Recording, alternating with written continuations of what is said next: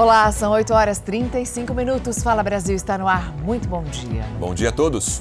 Surgiram mais vítimas do homem que marca consulta para depois assediar sexualmente psicólogas. Elas procuraram a polícia. O Fala Brasil mostrou essa denúncia ontem. Já são pelo menos 20 profissionais de São Paulo, de Belo Horizonte e Brasília. O Ministério Público de São Paulo já formalizou uma denúncia conjunta contra um suposto paciente que estaria assediando sexualmente psicólogas de vários estados. E também pediu à Delegacia de Defesa da Mulher a instauração de um inquérito policial. As investigações estão em andamento e correm sob sigilo. O suposto paciente age da mesma forma com as vítimas. Ele pergunta para a psicóloga se pode passar por atendimento online porque é deficiente físico. Mas logo nos primeiros minutos de atendimento começa o assédio. Esta profissional, que não quer ser identificada, é uma das dezenas de vítimas do homem.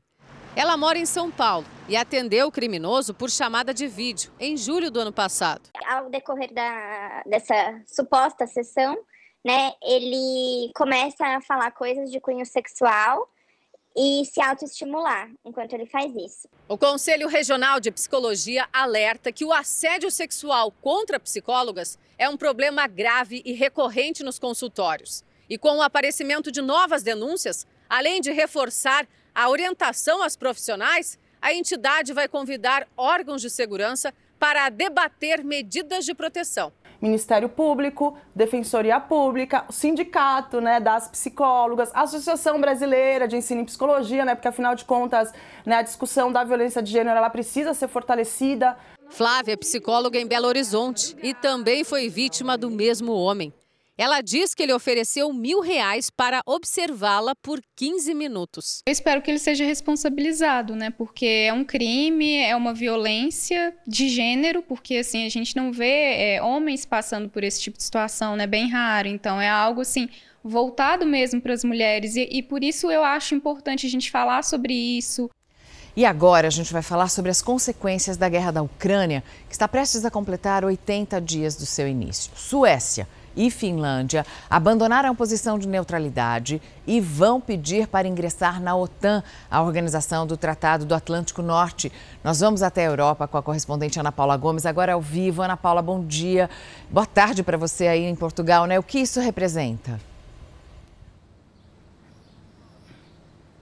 Bom dia para você, Mariana. Olha, o presidente russo Vladimir Putin já prometeu uma é, resposta sem precedentes caso a Finlândia e a Suécia entrassem para a OTAN. Segundo Vladimir Putin, a aliança militar é o principal inimigo da Rússia hoje. A Suécia explica que essa entrada na OTAN pode garantir a segurança no Mar Báltico, aumentando os limites para possíveis conflitos. Eles podem entrar já na OTAN já na semana que vem, lembrando que um dos motivos dessa guerra apontados pela Rússia foi a proximidade da Ucrânia com a aliança militar.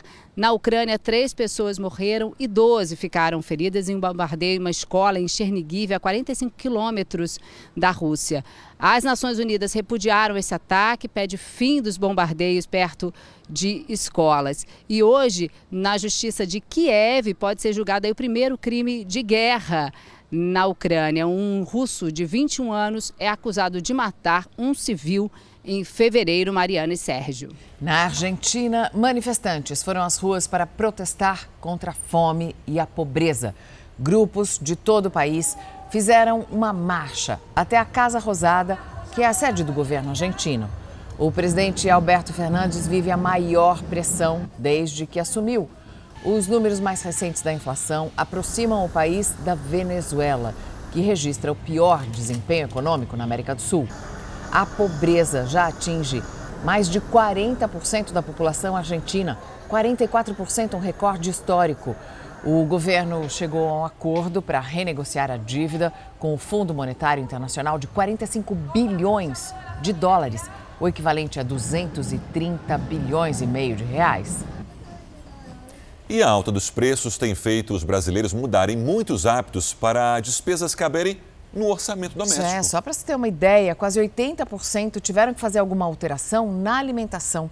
Esse é o assunto da pesquisa exclusiva que foi feita pelo Instituto Real Time Big Data para o Fala Brasil. A gente bate o olho nos preços e já manda aquela clássica. Tá tudo muito caro, viu? Por isso perguntamos para os brasileiros como isso tem afetado o dia a dia. Para começar, quase 8 em cada 10 pessoas disseram que mudaram os hábitos de alimentação por causa do encarecimento da comida. A substituição de produtos é uma das estratégias para 73% dos entrevistados. Estou comprando menos e algumas coisas deixei até de comprar. Tenho usado menos carne e uh, é feito o que dá, mais macarrão. A mudança no hábito alimentar aconteceu principalmente nas regiões Nordeste e Norte e entre pessoas que ganham entre dois e cinco salários mínimos. Ele vai sentindo, além do aperto do bolso, né, a dor no coração de ter que estar substituindo é, alguns produtos de sua preferência. Né? No cardápio da dona Jandira, a carne vermelha é cada vez mais uma raridade. Um quilo disso, um quilo daquilo, levava tudo. Hoje, olha meu carrinho, não tem carne. A pesquisa exclusiva do Fala Brasil também perguntou sobre hábitos de higiene. 63% dos brasileiros continuam se cuidando da mesma forma, mas 76% tiveram que substituir produtos. Eu usava um produto, um produto shampoo, e eu tive que passar para o inferior por conta do valor. Por exemplo, o desodorante que eu uso, eu pagava 14, 2. Agora ele está 23. Na limpeza da casa, mesma coisa. Só 31% mudaram hábitos, mas 69% trocaram marcas por economia. Água sanitária a gente usava de marca, hoje usa já aqueles caminhõezinhos que passam próximo à nossa casa, é muito mais barato. A pesquisa mostrou também que essas mudanças impactaram no hábito de fazer compras de 7 em cada 10 brasileiros. Eles deixaram de comprar supérfluos, estão fazendo mais pesquisas de preços também comprando mais pela internet. E uma parte está dando preferência ao comércio local. Por um lado, é aquelas famílias que estão com o dinheiro contado, com pouca disponibilidade e aí precisam para fazer umas compras de necess... bens necessários, de, de primeira necessidade, então vão ao mercadinho da esquina. Por outro lado, as famílias que têm um pouco mais de disponibilidade, também numa busca por uma economia, um maior custo-benefício, têm procurado os atacarejos a inflação tem feito os brasileiros se movimentarem de forma diferente, pelo menos para metade das pessoas no país. Deixei de ter carro para usar mais metrô, ônibus, porque realmente tá, não tem como mais sustentar um carro em São Paulo. Essas foram as principais mudanças. 33% diminuíram as saídas com carros, 27% abriram mão do veículo próprio, além de trocar carro por moto e usar mais transporte público.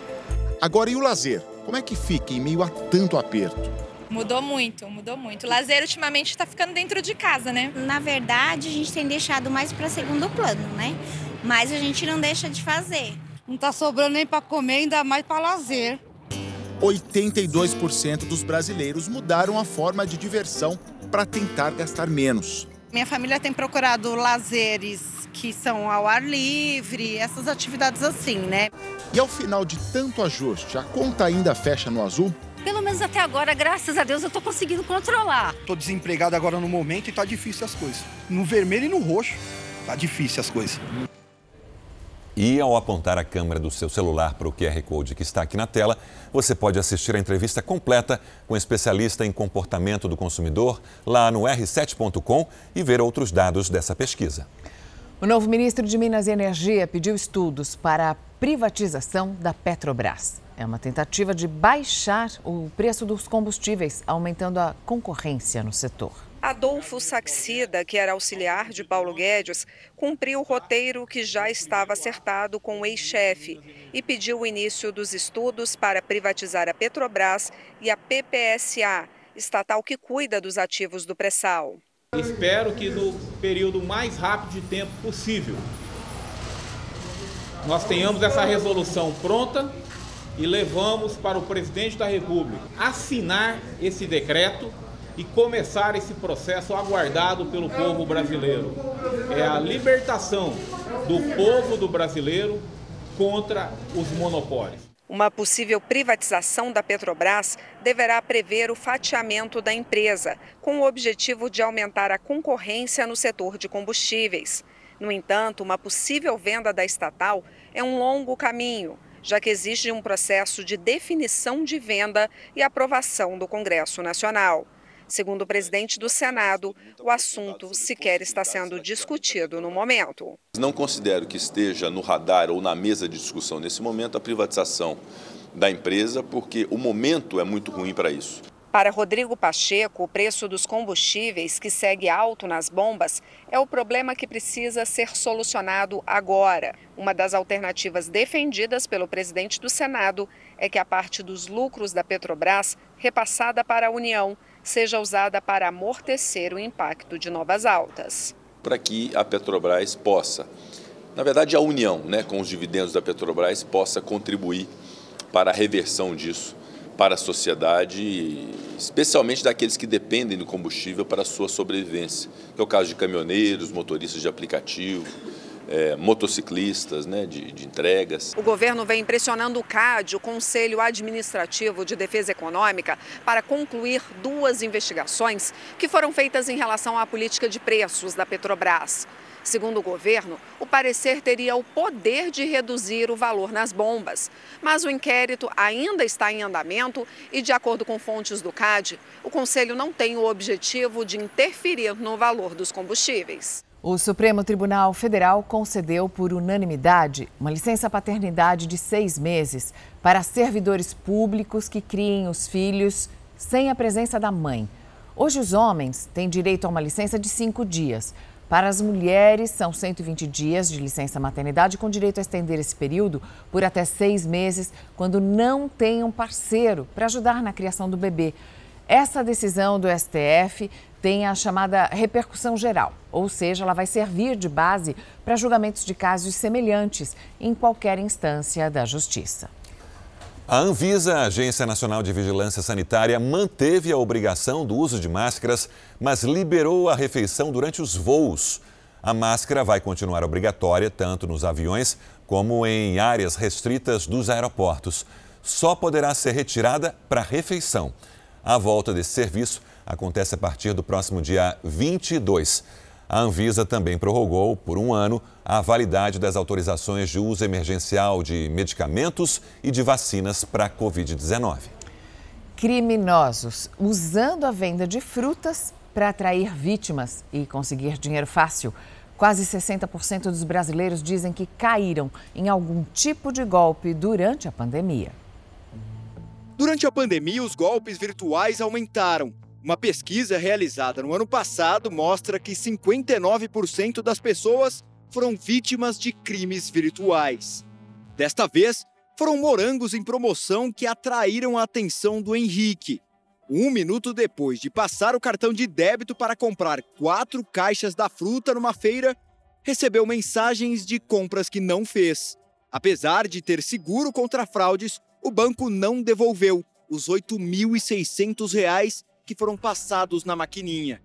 Fiquei com a conta negativa lá um tempinho e aí agora procurando realmente a justiça para poder resolver. Mas a instituição financeira mesmo tem no seguro do cartão, não deu a mínima. Segundo a polícia, foram registrados vários casos de estelionatários que se passam por vendedores de frutas, com vítimas na capital paulista, no interior de São Paulo e no Rio de Janeiro. A polícia acredita que os criminosos conseguem adulterar a máquina do cartão para que o pagamento verdadeiro seja de um valor muito mais alto do que deveria, tanto no débito quanto no crédito, e sem que os clientes percebam nada.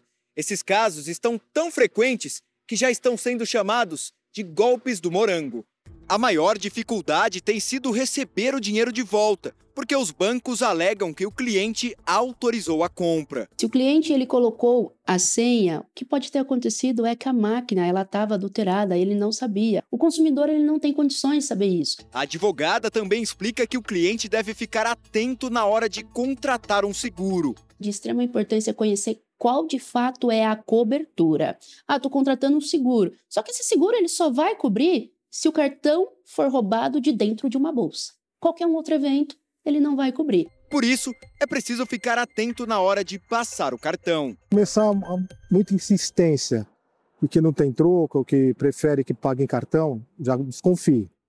Se tiver que realmente pagar no cartão, insista no crédito. Não vá no débito, porque a partir do momento que passar no débito, não tem volta.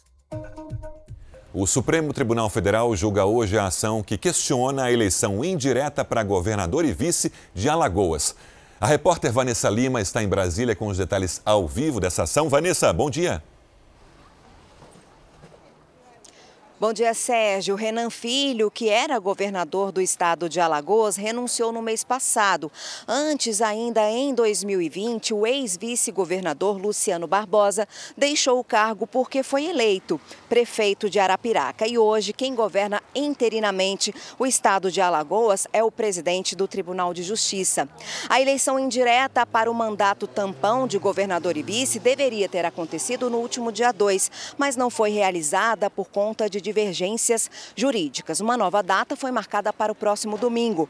Mas agora, os ministros do STF vão ter que se manifestar sobre um parecer do relator do caso, o ministro Gilmar Mendes, que determinou a abertura de um novo prazo para inscrições de candidaturas e também mudanças nas regras.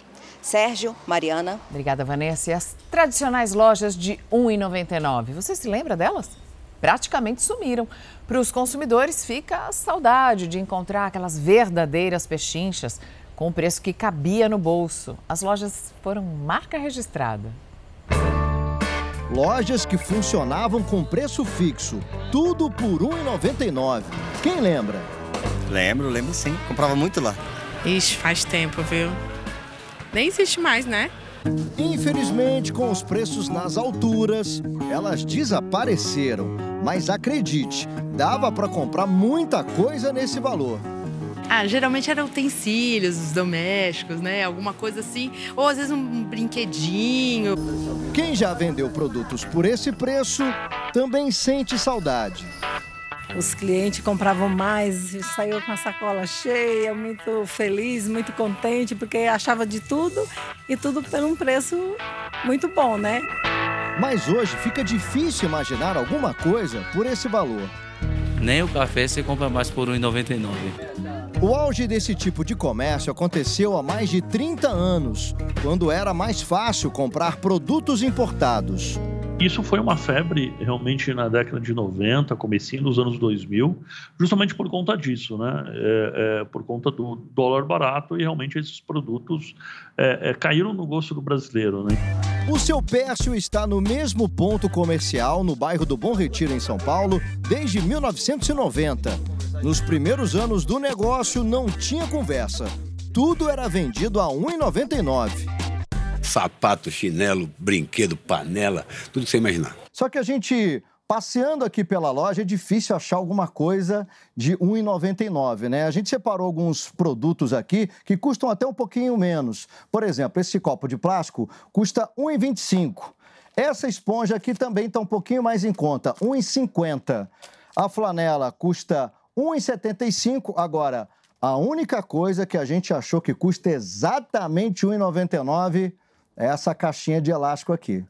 A alta do dólar, você tem uma inflação galopante e ainda você tem um aumento de impostos na importação. Esses três fatores com certeza contribuíram para que essas lojas não conseguissem mais oferecer esse produto a 99. Para vender alguma coisa nesse valor, só se for de baixa qualidade. Ele vai ter o mesmo imposto num produto superior, entendeu? Então não vale a pena trazer um produto ruim hoje em dia. É, é melhor você focar em produtos com mais qualidade. Em tempos de inflação alta e dólar caro, as lojas de 1,99 se transformaram em um comércio que vende de tudo. Todas as utilidades domésticas, ferramentas, papelaria bastante também. Hoje essas lojas tiveram que se reinventar e a grande maioria delas estão vendendo produtos brasileiros e não produtos é, importados. O que sobrou mesmo foi a lembrança que todos os clientes lembram como ah, a loja de 1,99 mas todos eles têm consciência que, assim, ah, vai achar um doce, uma bala, um biscoito dessa faixa de preço. No Distrito Federal, a preocupação é com o período de seca. Bombeiros estão sendo preparados para combater incêndios florestais. O período de seca já está chegando e com ele também chegam as queixas de muita gente. É muito seco para respirar, preciso tomar mais água, o fôlego diminui. Cara, resseca muito né, o nariz, a boca, esse período é bem complicado. Além dos cuidados com a saúde, que são fundamentais, a atenção com o meio ambiente é a grande preocupação. Afinal, com a falta de chuvas, a quantidade de incêndios aumenta e colabora para a piora do clima. Geralmente, no começo do período de seca, os números de incêndios aumentam. O pico de focos acontece entre os meses de agosto e setembro. Para se ter uma ideia, em 2021, só a Amazônia Legal sofreu com mais de 35 mil focos de incêndio. A região norte chegou entre agosto e setembro do ano passado a mais de 26 mil focos. No Nordeste, os números no mesmo período superaram 14 mil focos de incêndio. O Centro-Oeste registrou mais de 11 mil focos. No Sudeste, foram mais de 7 mil. Na região sul, os números foram menores e superaram 2 mil focos de incêndio. E essa meteorologista explica que devemos ter um inverno seco bem parecido com o ano passado. O inverno de 2022 será marcado pela presença do fenômeno Laninha. É a estação dos bloqueios atmosféricos, ou seja, as chuvas, as frentes frias não conseguem avançar para a região central do país. As temperaturas sobem além do normal nestes períodos de bloqueio e com isso aumenta o risco de queimadas. Então a estação mais seca do ano será bem parecida com o que tivemos em 2021. Estamos sob a influência do mesmo fenômeno Laninha. O bioma do Cerrado é um dos mais afetados pelo clima e pelos focos de incêndio nessa época do ano. Por isso, ainda antes de começar o período mais grave, os bombeiros do Distrito Federal já começaram a se preparar. Todos os anos, novos alunos são recrutados. Esse ano, cerca de 300 homens passam por treinamentos para se tornarem combatentes florestais. Neste momento aqui, já se preparando para o período de seca que vai ocorrer no Distrito Federal e com certeza será uma força que o Corpo de Bombeiros terá. Mas a união de dois fenômenos vai derrubar as temperaturas em boa parte do país. Os estados do Sul e do Sudeste devem ser os mais afetados, mas o Centro-Oeste também vai sofrer com o frio. Pode até nevar. Em algumas regiões já dá para sentir. Mas tu tá com frio? Tô. Essa aqui assim, boy, eu queria pôr umas luvas, já estou congelada. Meio que deu uma geada de manhã. Muito frio. A expectativa é de que as temperaturas caiam muito mais nos próximos dias. Tudo por conta da chegada de dois fenômenos meteorológicos: uma massa de ar polar muito forte e um ciclone extratropical, que vai ajudar a espalhar o frio por boa parte do Brasil. E semana que vem vai ficar mais frio ainda. Tu tá preparada? Ai, gente, acho que não. Os estados mais afetados vão ser o Rio Grande do Sul e Santa Catarina. As regiões serranas podem registrar 4 graus negativos e até neve ou chuva congelada. É quando a neve cai, ela encontra um ar quente e essa neve ela derrete e depois ela encontra o ar frio novamente, aonde ele forma pequenas pedrinhas de gelo. Todo esse frio não é muito comum para o mês de maio, principalmente onde a temperatura mínima costuma ficar na casa dos 20 graus, como é o caso aqui de Goiás, e que pode registrar nos próximos dias menos 2 graus em algumas regiões. Em São Paulo, Paraná e em Minas Gerais, o frio também promete chegar com força, com temperaturas abaixo dos 10 graus. E a quarta e, sobretudo, a quinta-feira serão os dias mais frios da semana que vem. Agentes da Receita Federal apreenderam uma carga de aparelhos eletrônicos avaliada em mais de 4 milhões de reais em Cascavel, no Paraná. Os objetos estavam escondidos em um fundo falso na carroceria de um caminhão.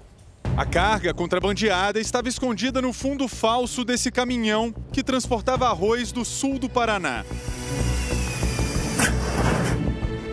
Depois de desmontar a parede de metal da carroceria, os agentes da Receita Federal localizaram 25 caixas de produtos eletrônicos.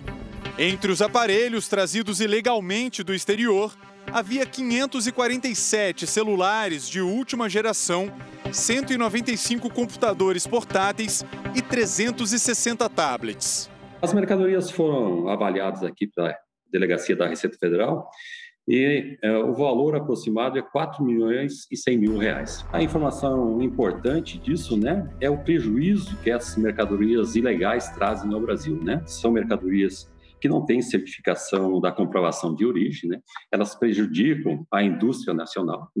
Elas entram de forma ilegal é, não pagam impostos. O caminhão que saiu da região da fronteira com o Paraguai com destino a São Paulo foi abordado num posto de combustíveis na BR-277, em Cascavel, no Paraná. Os agentes da Receita perceberam que havia uma diferença de quase 40 centímetros entre o comprimento e o interior da carroceria. Depois de uma vistoria minuciosa, eles encontraram o esconderijo. A carga de produtos eletrônicos e o caminhão foram apreendidos. E o motorista, que também é proprietário do veículo, foi detido. As mercadorias que a gente consegue fazer uma certificação de origem, elas leiloadas. Mas em grande maioria dessas mercadorias, elas são incorporadas à administração federal, principalmente as polícias, né, que utilizam, a Receita Federal efetua doações para as polícias, Polícia Federal, Polícia Rodoviária, Polícia Militar, ou a outros órgãos governamentais que usam esses equipamentos é, para atender as necessidades do dia a dia.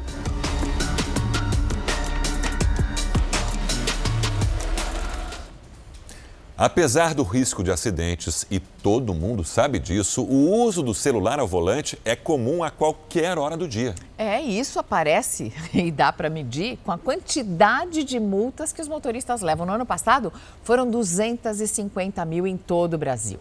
É uma infração a cada dois minutos. Numa cidade enorme como São Paulo, o trânsito exige atenção máxima do motorista. Mas o celular é uma distração facilmente flagrada pelas ruas, tanto de motociclistas quanto motoristas. Ou na frente, do lado, sempre tem alguém com o celular atrapalhando o trânsito. O senhor não usa? Não, normalmente não. Já este motorista, que parou no sinal vermelho, não deixou de usar o aparelho, nem com a chegada de nossa equipe. Estou interrompendo alguma coisa? Estou trabalhando. Vidros escuros, cabeça baixa à frente da direção. Estratégias que escondem o uso do celular, mas tornam evidente a falta de atenção. Você dirige com o celular na mão? Tô falando com um cliente aqui, eu mandando mensagem e não tenho o que fazer. A cada hora, 30 multas são aplicadas a motoristas que usam o celular enquanto dirigem no Brasil.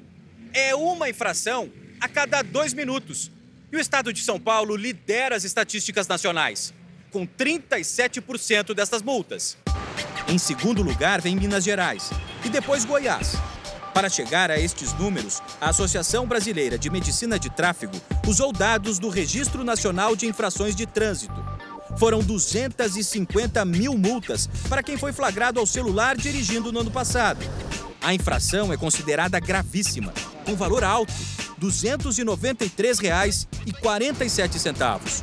O motorista ainda leva sete pontos na carteira de habilitação. A última multa da Viviane foi justamente por estar mexendo no celular enquanto dirigia. E ela nem lembra o que fazia quando levou a multa. Você nunca consegue se, se recordar quando foi, mas acho que porque já é um costume mesmo eu ficar dirigindo e você coloca no GPS, em vez de colocar na base, você fica dirigindo uma mão no celular e outra mão no, no volante. A Giovana tentou recorrer da multa que recebeu no fim do ano passado.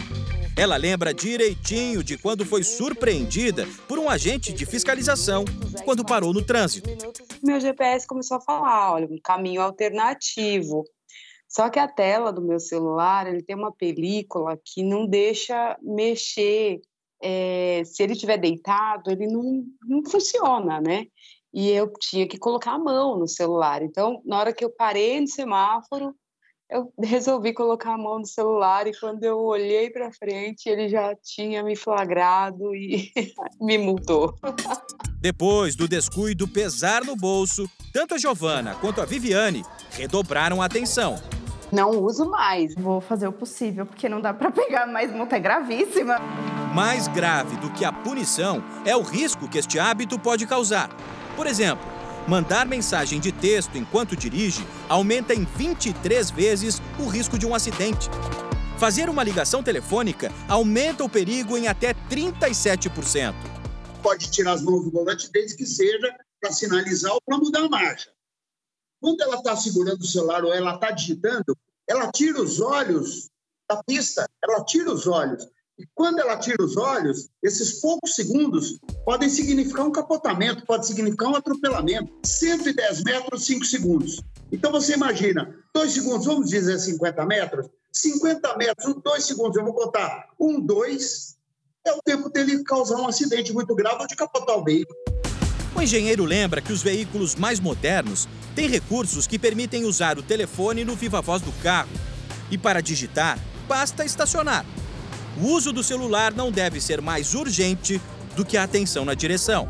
Então, o que eu diria para você é assim: antes que haja muita engenharia, que haja muita educação e que haja muita fiscalização e que evite o acidente. O acidente deve ser zero. E para você se livrar também desse tipo de né, tentação de pegar o celular, já deixa ele dentro da bolsa no banco de trás. É o que eu faço. Olha, mas não corre o risco de pegar a bolsa lá, virar, pegar a bolsa. Aí não, aí, aí já é não, demais. Também não. Torcedores do Napoli fizeram um protesto e exibiram uma faixa perto do estádio do time, dizendo que tinham roubado o carro do técnico. Eles disseram que só vão devolver o veículo se o treinador Luciano Spalletti pedir demissão. Tudo não passa de uma brincadeira e o protesto é por causa do mau rendimento do time nesta temporada. O carro do técnico foi roubado há sete meses. Nessa época, a equipe estava liderando o campeonato italiano. O Fala Brasil termina aqui. Um ótimo dia para você.